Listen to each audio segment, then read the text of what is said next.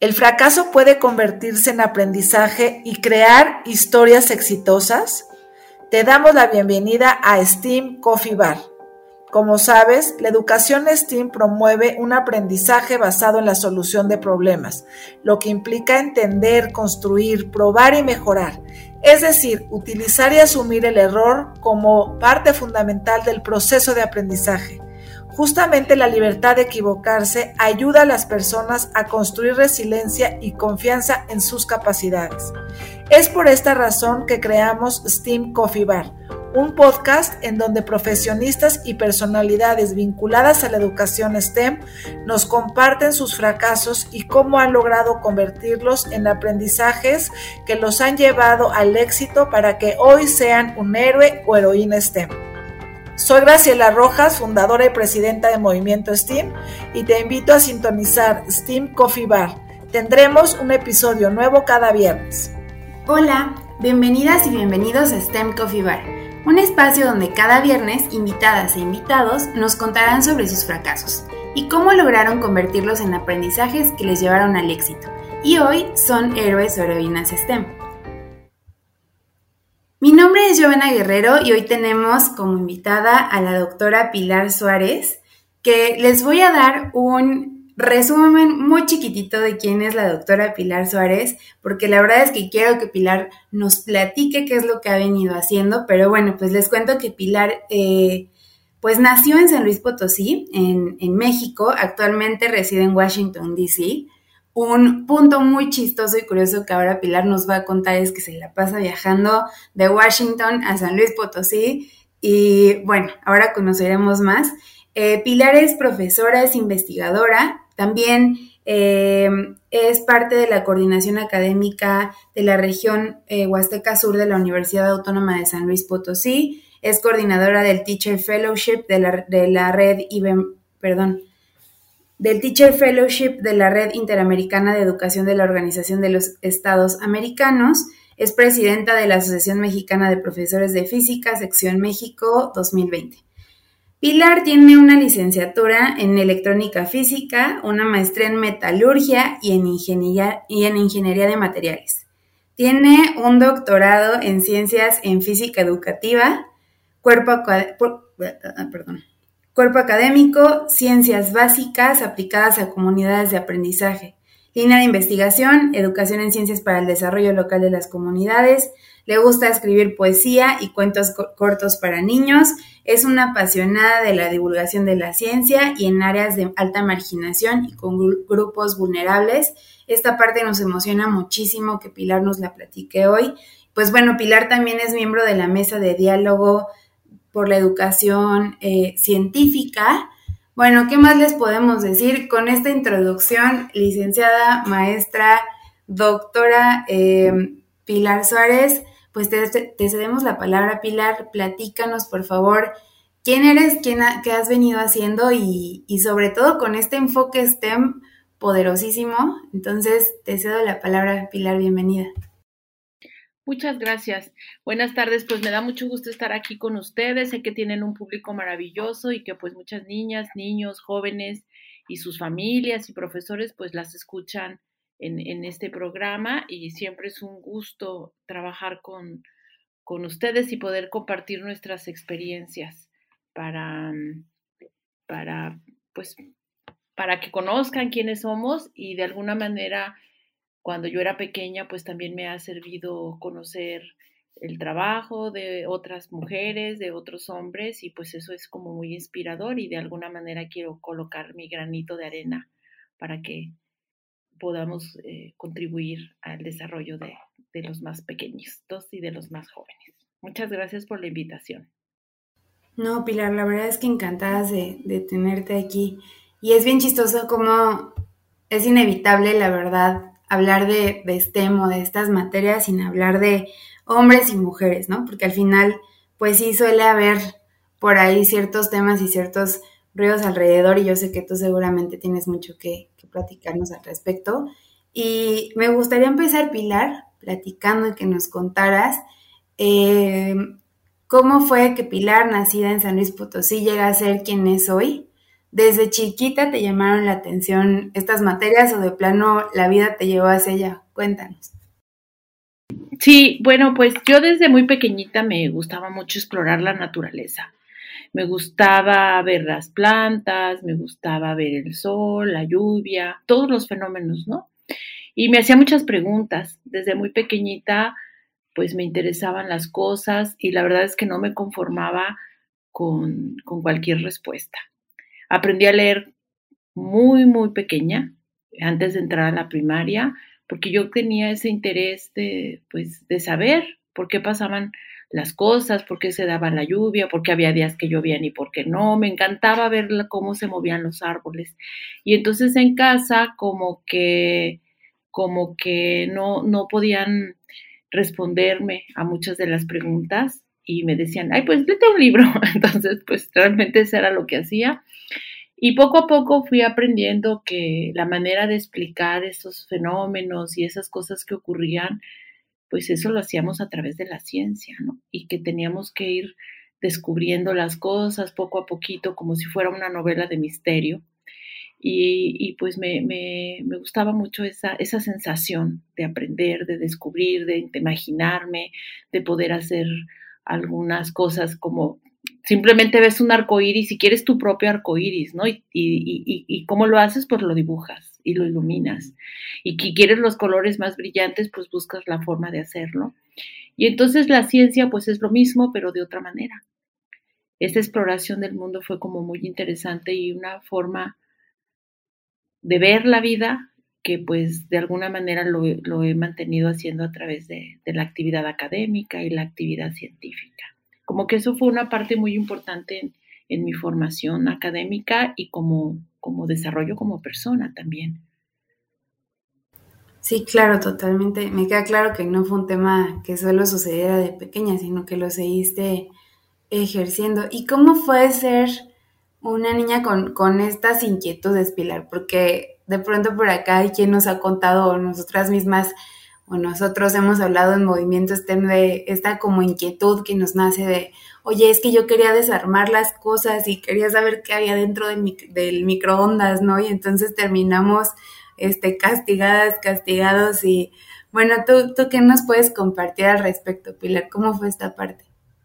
Fíjate que sí, no, no es muy sencillo porque para empezar, pues si eres como fastidiosa, porque pues por ejemplo en tu casa están ocupados y uno pregunta y a veces no tienen las respuestas y pues te dicen cosas como, porque sí, porque esto, porque sí, porque, porque así debe de ser, eh, pues no sé, y entonces eh, llega un momento en que te, ay, ya, ya no preguntes tanto, porque siempre preguntas, ay, ya vas otra vez a preguntar cosas.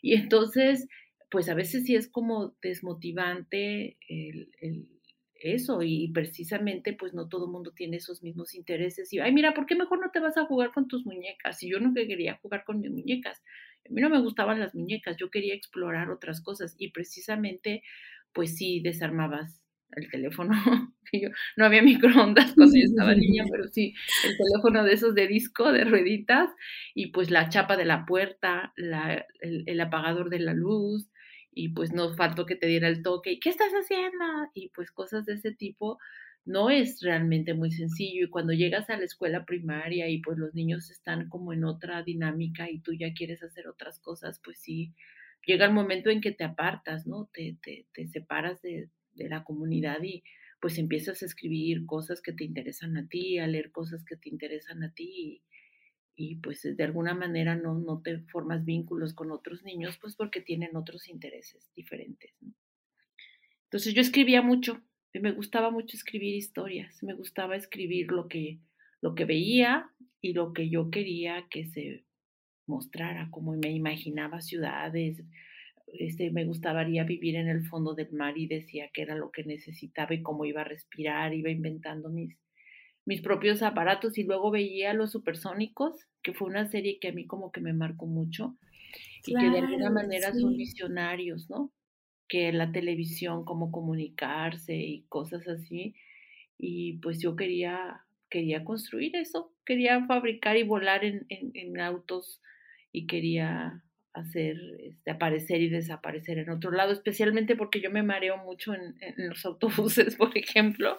Entonces yo decía, ¿yo por qué no puedo subirme a un coche y aparecer en otro lado? ¿Cómo tengo que Entonces, pues eso te va haciendo como, como ir viendo pues mundos alternativos y opciones diversas de, de la realidad en la que vives y, y pues un día descubrí aunque parezca trivial, o sea, o que, o que es de manera natural, la verdad es que no siempre descubrimos que las cosas que hacemos las podemos mejorar a través de la ciencia.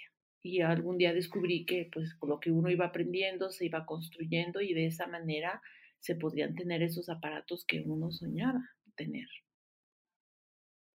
Claro, y fíjate que justo era una de las cosas que, que quería que nos contaras, me llamó mucho la atención ahora que te presenté que te gusta escribir poesía, ¿no? Y que de pronto, quizá, y te lo digo como a lo mejor una, una persona que no está metida en estas, en estas materias, y hablo de las materias STEM, podemos pensar que está como un poco, incluso lo voy a decir y espero que no se, no se, no se entienda como de un mal modo, pero que está como peleado el tema, ya sabes, como del arte y como de escribir con, con la ciencia y la, la tecnología y, ¿En qué momento o, fue simplemente irracional, Pilar, y tú los juntaste desde el inicio? Yo creo que, fíjate que yo creo todo lo contrario, como que el arte, la ciencia, la tecnología, en realidad es, es como parte de la misma cosa. Yo siempre he dicho que, que la forma en la que percibimos el mundo es muy similar a la que la hacen los científicos como lo hacen los artistas. Finalmente, ¿por qué pinta alguien? Pues está pintando su realidad. O sea, puede ser algo que ve y que lo quiere ver o lo ve tan hermoso que lo quiere dejar plasmado en un lienzo para que no sea tan efímero. A veces la naturaleza es efímera, o sea, el atardecer se repite todos los días, no siempre es tan hermoso y pensamos que como se repite y mañana y mañana y mañana vamos a tener otro atardecer, otro, otro, otro, pero no, ese no se va a repetir nunca. Y entonces en ese momento tú quieres tenerlo fijo y pues empiezas a pintarlo, lo empiezas a dibujar, pero hay cosas que no ves, que no describes porque lo estás viendo, sino es porque lo quisieras ver. Imagínate que tú vives cerca de un basurero y tú no quieres ese basurero. Yo vivía en la Ciudad de México en ese momento y yo no quería ver coches afuera de mi casa, yo quería ver la naturaleza porque amo los árboles. Entonces dibujaba árboles y dibujaba flores y dibujaba al aire y dibujaba eh, los pajaritos y esa era una visión del mundo. Entonces los científicos inventan cosas, los tecnólogos inventan cosas o, descubren o tratan de, explicar esos fenómenos precisamente para plasmar esa realidad. Entonces yo empecé dibujando, soy muy mala para dibujar, pero no me importa. Entonces yo hacía mis dibujitos este, y después cuando aprendía a manejar pues la palabra, hacía, decía que esas limitaciones que yo tenía a través del dibujo eh, las podía pues representar de mejor manera a través de la escritura. Entonces comenzaba a escribir esas historias, eh, comenzaba a, a, representar pues lo que yo quería a través pues de la, de la escritura. Empecé a hacer cuentitos cortos, empezaba a describir mis emociones a través, pues, de, de poesías pequeñitas, me gustan mucho las poesías. Y entonces, de esa manera se fue dando. Y después te digo que explorar el mundo, ver cómo funcionan, cómo se caen las hojitas de los árboles, bueno, los pintores las pintan, los poetas hacen este, poesías, y los científicos pues buscan formas de hacer, no sé, árboles, flores artificiales, usar materiales que no sean tan perennes, este, crear eh, espacios o máquinas que hagan que se mueva la flor a través de una maquinaria, ¿no? Un mecanismo. Entonces, de alguna manera yo creo que es como parte de lo mismo. Separamos porque pensamos que para hacer ciencia no tienes que ser sensible y lo sí lo necesitas en la poesía, pero no es así. O sea, de la ciencia tienes que tener otro tipo de sensibilidad. También haces observaciones para escribir una poesía y describir ese objeto con palabras, pues, pues, este, no dices, no quiero llorar, no, quiero la sal que brota de mis ojos. Finalmente tienes que saber algo para poderlo representar de manera retórica o con otras figuras. Haces poesía, pero también tienes que saber de qué están compuestas las cosas a través de la ciencia. Entonces sí se requiere creatividad en la ciencia y sí se requiere sensibilidad y para, para la poesía y la pintura y el arte y lo que quieras también se requiere intelecto. Entonces yo creo que esas habilidades no han sido como bien entendidas y hacemos separaciones muy bruscas, como, como las separaciones que hacemos entre las disciplinas científicas y entre las diferentes actividades humanas y las actividades que hacemos como individuos, porque pues uno a lo mejor es académico, eres investigador, pero al mismo tiempo pues eres persona, eres mamá, eres hijo, amiga, colega, compañera, miembro de una sociedad y también se cree que esas son como disruptivas, todas esas actividades. Claro, y es algo que a mí me gusta mucho cuando nos, nos toca compartir con chavitos, chavitas de preparatoria, que seguramente hoy nos están escuchando, sacar este tema de de verdad, y no es mentira, el científico o la científica no son lo que pensamos, ¿no? No es la persona que está ahí en la bata metida, aburrida en un laboratorio, sino más bien, pues pueden ser mil cosas más, ¿no? Y justo esta parte que dices de, pues no nada más vas a hacer esto, ¿no? Creo que es como cualquier profesión y como en cualquier tema, creo que de pronto como seres humanos, no sé si sea una característica a lo mejor que, de pronto tengamos todos y todas, ¿no? Pero sí, creo que solemos como separar muchísimo los temas. Y quien nos esté escuchando hoy, por si dudaban, nuestra querida Pilar definitivamente escribe, escribe poesía, a mí no me quedó ninguna, ninguna duda, me encantó como la manera en la que, en la que relacionas estos temas. Y Pilar, me gustaría que, que nos platicaras Digo, ya hablamos muy poquito como por encima de eh, tu formación, tu trayectoria, pero cuéntanos un poco más de esto y pues qué retos vinieron al, querer ser quien soñaste ser, Pilar. Mira, yo creo que, que cuando uno, uno vas creciendo, yo en realidad este, sí quería ser poeta, eh, y quería hacer muchas cosas, ¿no? Yo creo que eso es una particularidad de, las mujeres que nos dedicamos, bueno, y los hombres, pero me refiero a las mujeres porque tienes como muchas limitantes cuando eres niña. O sea, no subas ahí, este, pareces niño, eh, no te subas allá, tú tienes que, o sea, esperan que tú cumplas con ciertos roles. Pero yo quería más, a mí me gustaba, pues sí, ser más intrépida, este, yo quería jugar con otros juguetes que no solo fueran la comidita y, las muñecas. Y entonces eh, aprendes que tienes que tener limitantes por el hecho de ser mujer, que tienes que hacer ciertas cosas que te están permitidas y otras no. Incluso uno no puede ni molestarse cuando eres niña en el modelo tradicional porque pues podrás llorar, pero no decir palabrotas ni enojarte porque gritar no es de niñas bien. Y entonces como eso de alguna manera vas pensando en que tú puedes ser enfermera o puedes ser este, maestra, pero no puedes ser ingeniera, porque cómo vas a andar ahí en la mina o cómo vas a andar haciendo cosas que no corresponden a una niña.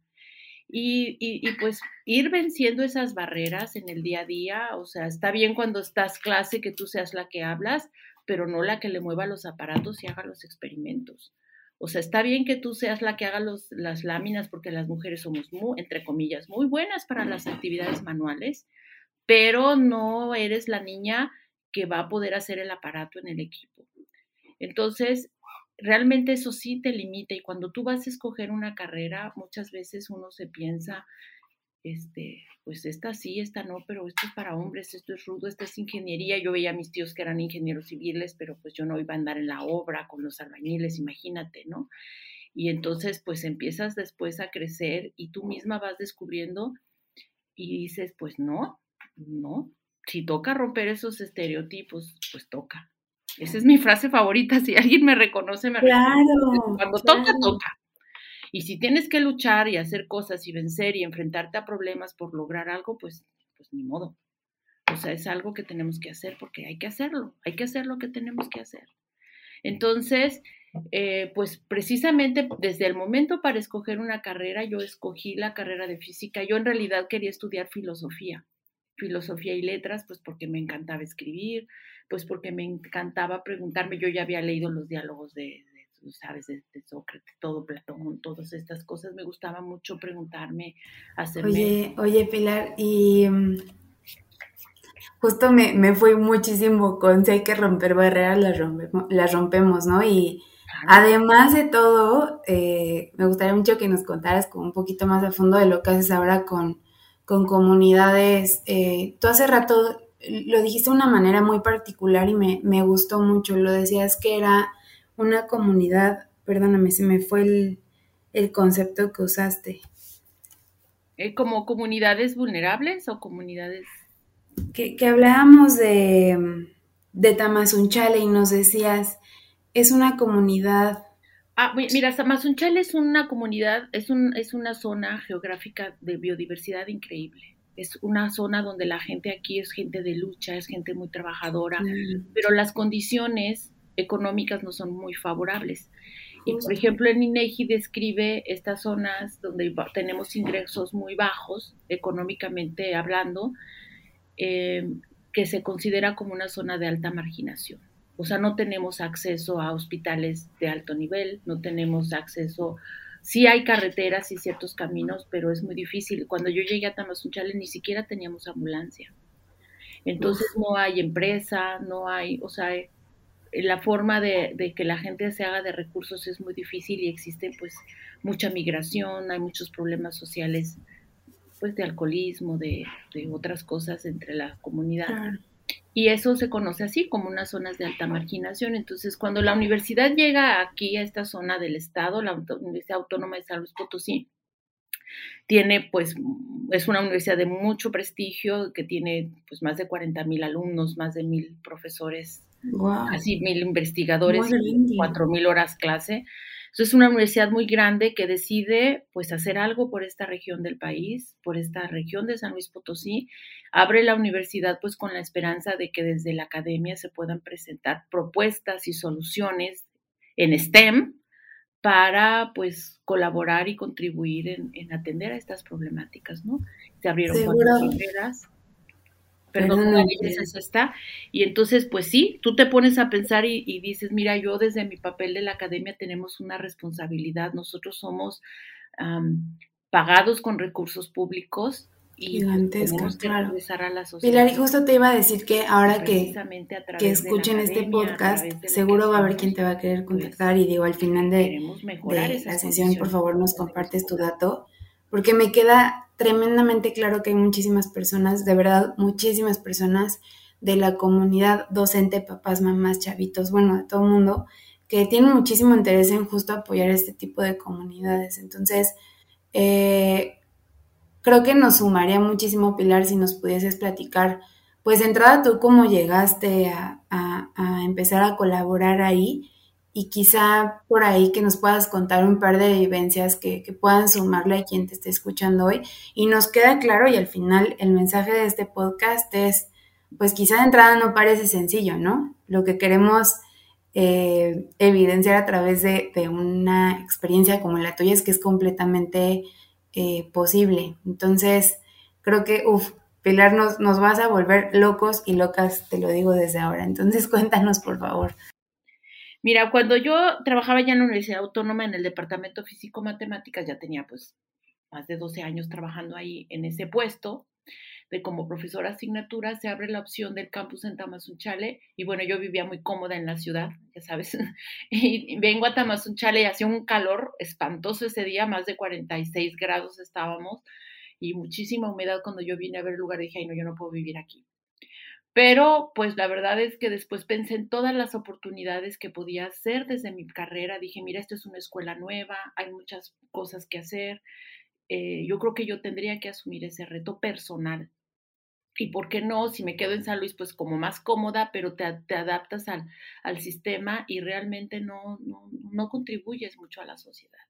Yo tengo en ese momento un niño de seis años y pues nos venimos los dos. Yo, yo, yo soy un, este, divorciada, tengo dos hijos, uno de ellos es muy pequeño, bueno, ahora ya no es tan pequeño. Esto ocurrió justamente hace nueve años y llegó a Tamazunchale un 17 de julio, que es el día en que yo cumplo años. Y empecé justamente, dije, bueno, esto es como un renacer. Y empecé a, observar, aprender de la naturaleza, aprender de la comunidad. Empecé a platicar con las personas pues, que viven en todas partes, la que vende los bocolitos. Me fui un recorrido por el mercado y mira, era tan ignorante de la región que no había muchos productos que yo no conocía. Por supuesto que tampoco conocía las costumbres, entonces me di a esa tarea de, yo era alguien nuevo que tenía ideas diferentes, pero, pero yo creo que, que tenía ese compromiso y bueno, fui viendo, vi identificando las necesidades, aprendiendo de las personas, eh, reconocí o aprendí de un concepto que se llama comunidad de aprendizaje que es que tú llegas y no vas a cambiar las cosas desde tu perspectiva, necesitas saber qué es lo que la gente hace, qué es lo que ellos saben, qué es la visión, la cosmovisión que tienen pues del mundo y esa cómo se empata. Y una vez que sabemos algo y aprendemos de esa comunidad, pues entonces hacemos propuestas. Y así empecé a identificar áreas de oportunidad como por ejemplo lo son eh, la formación en ciencias. No había actividades para mi hijo, y no había actividades de nada, estuve averiguando y pues no se acostumbraban a hacer ni talleres, ni nada, ni cosas que yo hacía ya desde hacía muchos años en San Luis Potosí. Yo soy miembro fundador de la red de divulgación de ciencia y tecnología escrita al Consejo Potosino de Ciencia y tenía muchos años dedicándome a la divulgación y pues aquí no había nada. Entonces dije, ah, pues área de oportunidad y empecé pues con la comunidad a presentarme con profesores, a invitar, a ofrecer mi trabajo para que me invitaran a sus escuelas tocando puertas y pues de alguna manera se fue haciendo como una dinámica Después ya no nada más iba a las escuelas con algunos profesores, sino ya con las instituciones en general. Empezamos a trabajar ofreciendo talleres al municipio, hicimos ferias de ciencia y bueno, se fue haciendo como una revolución y había tal necesidad que esto me permitió trabajar con, con, pues, con profesores. Eh, y mira, hemos atendido en estos nueve años, yo creo que alrededor de 40 mil niños y pues yo creo que más de unos ocho mil profesores en, en, la región huasteca, no solamente en Tamazunchale, sino pues en varios municipios de la Huasteca hidalguense, la, la Huasteca potosina. Y hemos eh, tenido ya muchas actividades, siempre tenemos, bueno, pues el, el, la bendición de, de haber sido aceptada por la comunidad y pues trabajamos con otras comunidades de aprendizaje que no solamente son profesores y niños, sino con mis colegas, pues otras, otras actividades y hacemos con médicos tradicionales, parteras, artesanos, eh, algunos miembros de, la política. Eh, eh, o sea, hemos hecho vínculos de diferentes maneras, siempre buscando ese beneficio y resolver problemas locales, problemas de la comunidad. Estamos, por ejemplo, en un proyecto muy bonito ahorita de un corredor de aviturismo. Tenemos un observatorio de aves aquí en mi campus y, pues queremos eh, que se reproduzca este modelo como una forma de hacerse recursos de, las personas que ahora venden las aves y ah, pues queremos que, las, que las eh, cuiden para que vengan gente a observarlas y ellos puedan ganar dinero. Entonces estamos participando en muchos proyectos, en el proyecto Geoparque del, es un programa de la UNESCO. Y bueno, mira, este trabajo que hemos venido haciendo en la Huasteca, nos ha permitido pues tener un cierto liderazgo, especialmente te comento con docentes, y fue que me invitaron a colaborar en un programa de la Red Interamericana de Educación Docente, que es un proyecto financiado por la misión de los Estados Unidos, pero que está alojado en la OEA, en la Organización de los Estados Americanos, con su sede en Washington.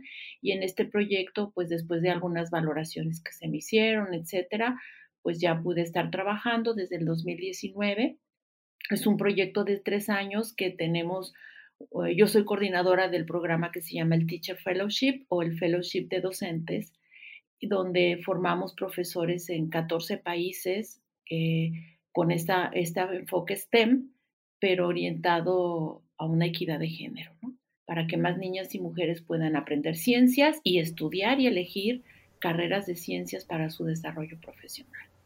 Entonces, hemos traído muchas actividades a docentes a la región, hemos hecho eventos donde en diciembre pasado tuvimos un, un congreso de educación STEM para profesores ya el segundo, tuvimos profesores de 14 países y tuvimos más de 1.600 asistentes de manera virtual. Entonces, pues todo esto ha ido como también abonando a, a que la educación STEM se vea como una alternativa de resolver problemas. Hacemos concursos de ciencias para los niños, tenemos la Olimpiada de Biología, la Olimpiada de Química, Expociencias, este, el concurso regional de Física y Matemáticas Pauling.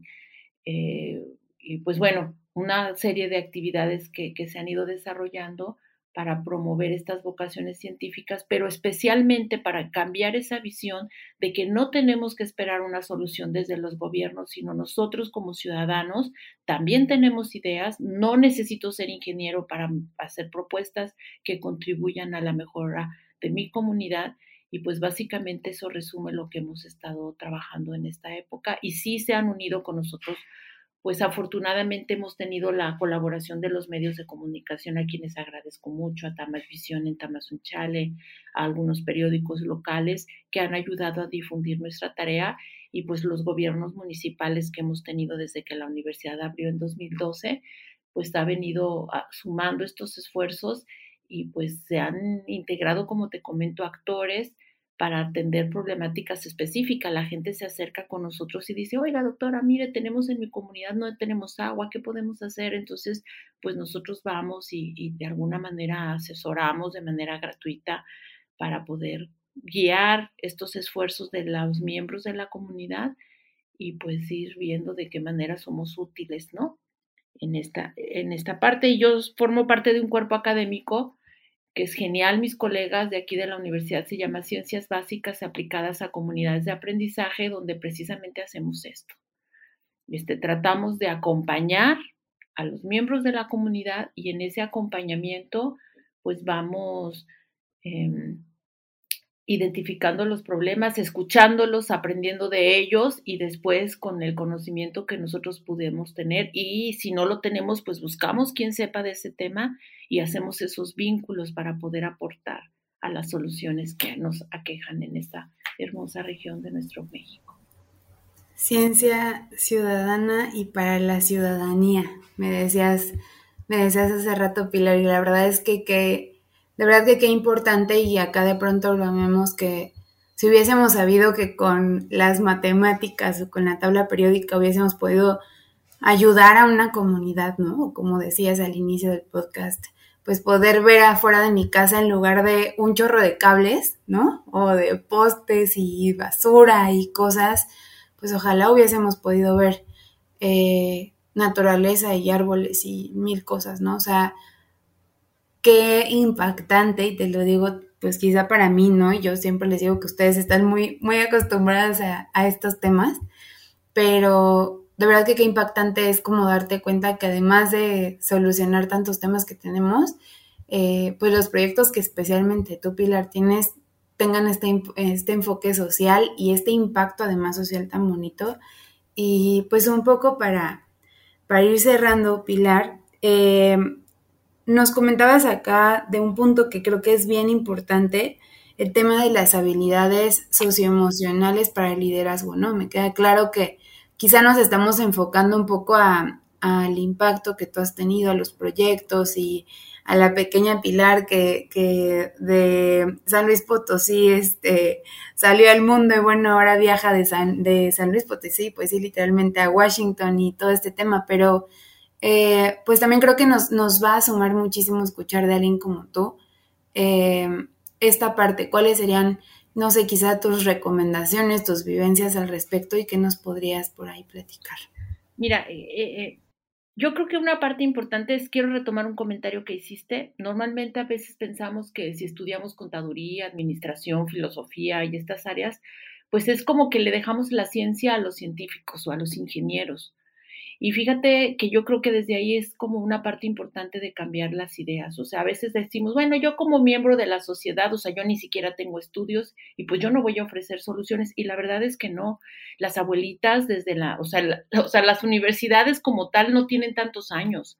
Bueno, hay unas muy antiguas como Cambridge, a lo mejor, o SLP tiene, no sé, 400 años, pero finalmente pues la sociedad y el mundo evolucionó sin universidades, el conocimiento se fue desde el conocimiento empírico, pero hemos perdido como esa confianza en lo que nosotros somos, en lo que sabemos, cuáles son nuestros saberes, cómo, qué es lo que nos hace como una identidad.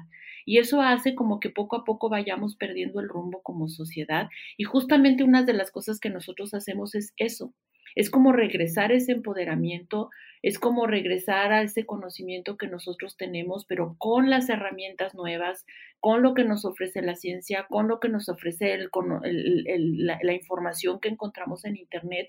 Si nosotros tenemos esa seguridad, que eso es una habilidad socioemocional, es decir, la autoconfianza, el autoconcepto, que, que se va cambiando, te digo, o sea, si no somos un título universitario, hay que tener un título para ser alguien en la vida y pues la verdad es que somos alguien.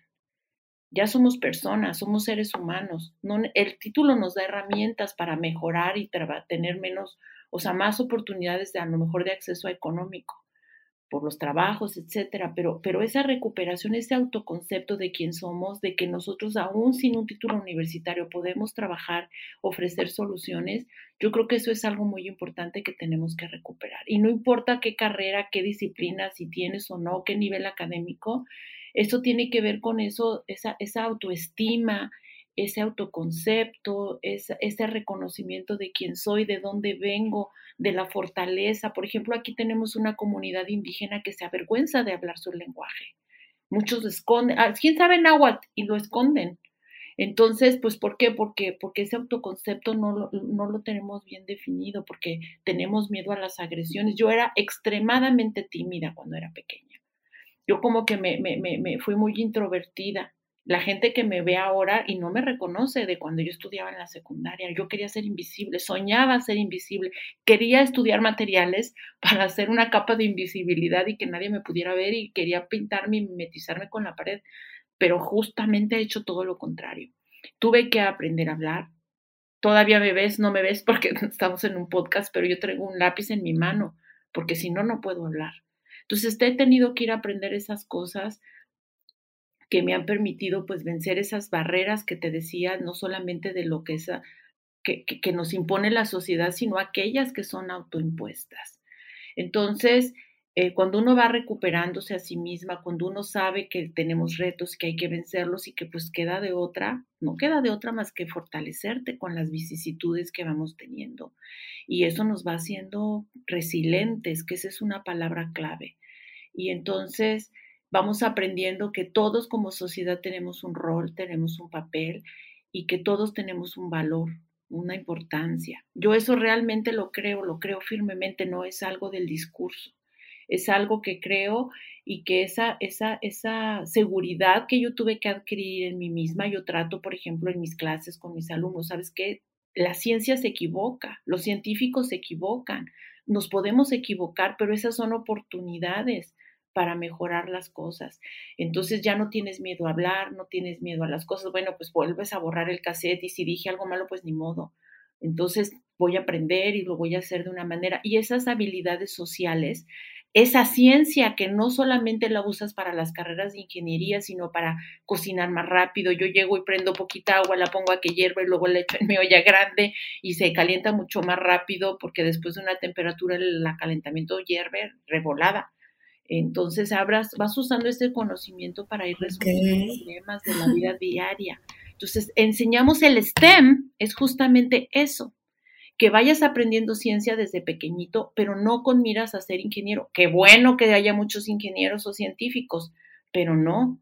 Queremos gente que use ese conocimiento para resolver problemas de la vida cotidiana, que se vaya haciendo idea y que vaya viendo la manera de cómo las resuelva pero para, para ser mejores ciudadanos, para tomar mejores decisiones si te pones o no una vacuna, por qué te tienes que poner un condón o no, que eso finalmente va a impactar en tu vida, si puedo usar este medicamento o no, si puedo usar té de jengibre o no, yo sí lo tomo, pero, pero de una manera argumentada, de una manera que, que tú vayas teniendo ese conocimiento, hagas esa contrastación y vayas viendo pues que, que, tomes una decisión, pero nada más, no porque sí, no por como decían de niña, porque así es, pues así es hasta ahorita, pero no quiere decir que esté bien.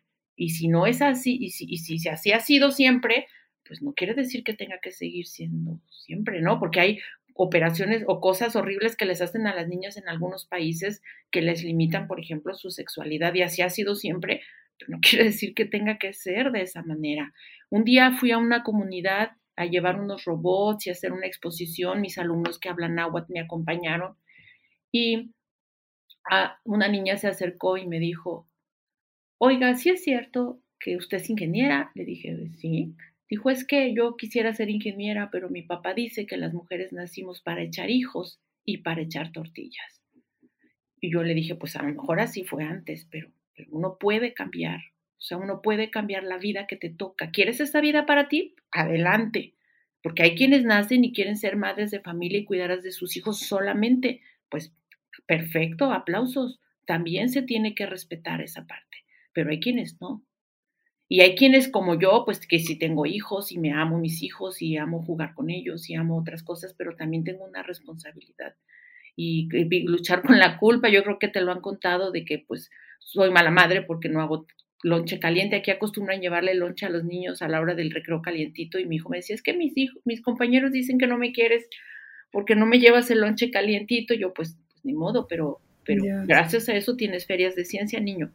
¿Sí me explico? Entonces, aprender a reconocer y no sentirte culpable mientras haces tu trabajo como profesora, como miembro de la comunidad, como un líder, porque de alguna manera hasta reconocer que uno es un líder requiere habilidades socioemocionales que no son de, de, de, orgullo o de cosas como malentendidos, sino es pues el reconocer nuestro papel y nuestro rol en la sociedad. Entonces esa niñita me marcó tanto que desarrollamos a partir de ahí un programa de niñas y mujeres en la ciencia que ha sido muy exitoso y que pues ya tenemos cuatro, cuatro fases que le estamos por iniciar, una quinta fase donde justamente estamos por abordar esta parte de acompañamiento ya no de experimentos científicos, sino de esa parte de desarrollo de esas habilidades socioemocionales para niños y niñas, pero especialmente para tener ciudadanas y ciudadanos seguros de sí mismos, que puedan afrontar los problemas y que no tienes que ser ingeniero para poder contribuir,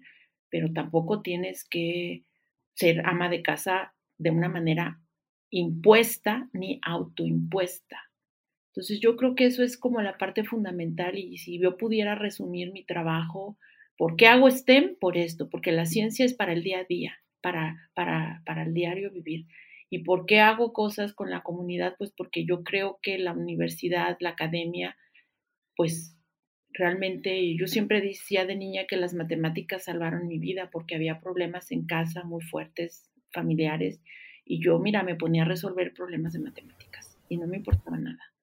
Entonces yo pude haber hecho otras, no sé, a lo mejor dedicarme al narcotráfico o a, no sé, otras actividades humanas, pero yo decidí hacerlo porque finalmente fue como una opción para poder enfrentar mis propios problemas, mis propios temores.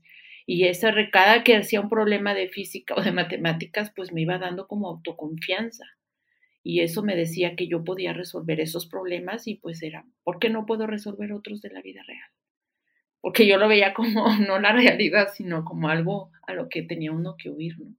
Entonces, de alguna manera, pues es es una forma de, enfrentar la vida, las soluciones y, eh, o sea, resolucionar de alguna manera lo que, lo que nosotros vivimos día a día. Y ahora quisiera pues que otros niños tuvieran esas experiencias y no solamente en las ciudades o no solamente los niños en los colegios, donde sí pueden pagar. Ahora con la pandemia esas brechas se hicieron más grandes y entonces yo decidí quedarme en Tamazunchale por eso, porque porque pues allá hay mucha gente que hace cosas de ciencia, pero no donde tienes que caminar este, kilómetros o tienes que ir desde la cabecera municipal y el 70% de niños ni siquiera ha bajado a la cabecera municipal de Tamazunchale. O de otras comunidades que hemos ido, no sé, en Aquismón, en Tanzosó, que están lejos, o sea, entonces esas oportunidades de los niños, pues es, es, realmente algo que no me ha dado como, como me siento tan agradecida y tan bendecida de poder contribuir en, cambiar esas expectativas de vida de, muchos niños y mujeres, porque también trabajamos con mujeres en estas regiones de nuestros países. Pilar, muchas gracias por, por compartir tanto con nosotros y con, con nosotras. Y siempre me gusta cerrar los episodios preguntándoles o preguntándote en este caso, Pilar, ¿tienes alguna frase canción, eh, no sé, palabra que para ti sea un, le voy a llamar un mantra en estos momentos como de debilidad quizá o cuando las cosas no van tan bien que, que quisieras compartirnos hoy? Como que tengo varias, pero una es ya la dije y es cuando toca, toca. hay cosas que, que, no quieres hacer, que te da miedo hacer, pero tienes que hacerlas. Entonces toca. Hay, que hacerlo. Otra, otra frase que yo uso mucho que me, o que la gente me reconoce es como, pues, así es, pero no, tiene que ser así. O sea, antes como antes y ahora como ahora. O sea, las cosas pueden cambiar. Y otra frase que a mí me gusta mucho es que, mira, nada es eterno, ni lo bueno ni lo malo. Podemos estar viviendo las peores condiciones en nuestra vida personal, en nuestra vida comunitaria, en nuestra vida académica, pero eso no es para siempre. Y siempre, siempre hay una solución. La mayor parte del tiempo las cosas se resuelven de la manera en que no queremos que se resuelvan, pero se resuelven. Entonces, cuando tú piensas de esa manera, pues empiezas a entender que todo, nada es estacionario, todo es cambiante, siempre hay oportunidades y que a veces pensamos que algo es malo, pero con el tiempo te das cuenta que eso fue algo que te impulsó a buscar un nuevo camino. Y dices, mira, yo no me quería ir de tal parte, pero pues me tuve que ir y pues tocó. y ahora eso fue lo que me abrió totalmente diferentes. Déjate cuento que yo hice una aplicación para ser profesor investigador. Era ahora clase en, la Facultad de Ciencias en la misma universidad. Apliqué tres veces y no para esa carrera y no, no, no. Cuando abrí chale y me vengo para acá, pues yo, yo pensé que yo lo mejor era estar en esa facultad. Y la verdad es que no. Y agradezco todos los días de mi vida el que me haya traído a esta hermosa región del país porque allá hubiera seguido haciendo lo mismo y hubiera sido la misma Pilar, que hubiera perdido de tanta biodiversidad, de tantas personas maravillosas y que realmente pues no hubiera hecho un, un papel tan importante como el que yo considero que ahora he podido hacer aquí. Entonces, las oportunidades a veces se presentan en los peores escenarios, pero sí es cierto que nos dan las mejores alternativas cuando nosotros tenemos esa visión de, que las cosas se pueden cambiar. Y lo que no te gusta, pues cámbialo. No me gusta esto, pues hay que buscar la forma de hacerlo diferente y, y poder tener esas otras oportunidades. Ese es Pilar. Listo, pues llegamos al final de esta transmisión. Pilar, queremos agradecerte muchísimo por todo lo que compartiste con nosotras y con nosotros hoy. Eh, muchas gracias por, por justo toda esta información que nos diste al final y pues por platicar Conmigo seguramente quien te escuchó y se quedó con, con algo muy, muy padre de este podcast. Te mandamos eh, todo nuestro agradecimiento por parte del equipo de Movimiento STEM Pilar y pues esperamos eh, seguir colaborando contigo. Quienes deseen contactar a Pilar, por favor no duden en enviarnos un mensaje. Eh, nuestro mail es info y en redes sociales nos encuentran como Movimiento STEM. Eh, Facebook, Twitter, Instagram, por ahí nos pueden buscar, mándenos un mensajito y con gusto les pondremos en contacto con Pilar. Muchas gracias por haber estado en este episodio de STEM Coffee Bar. Les enviamos un abrazo hasta, hasta donde se encuentren y pues muchas gracias, nos vemos en la próxima. Espero que hayas disfrutado este episodio de STEM Coffee Bar tanto como yo. Compártenos tu experiencia, envíanos un mensaje a través de nuestras redes sociales. Nos encuentras como arroba movimiento Steam en Facebook, Instagram, Twitter y LinkedIn. ¿Con qué te quedas al escuchar este episodio? Recuerda que con la educación STEAM el error es aprendizaje. Soy Graciela Rojas, fundadora y presidenta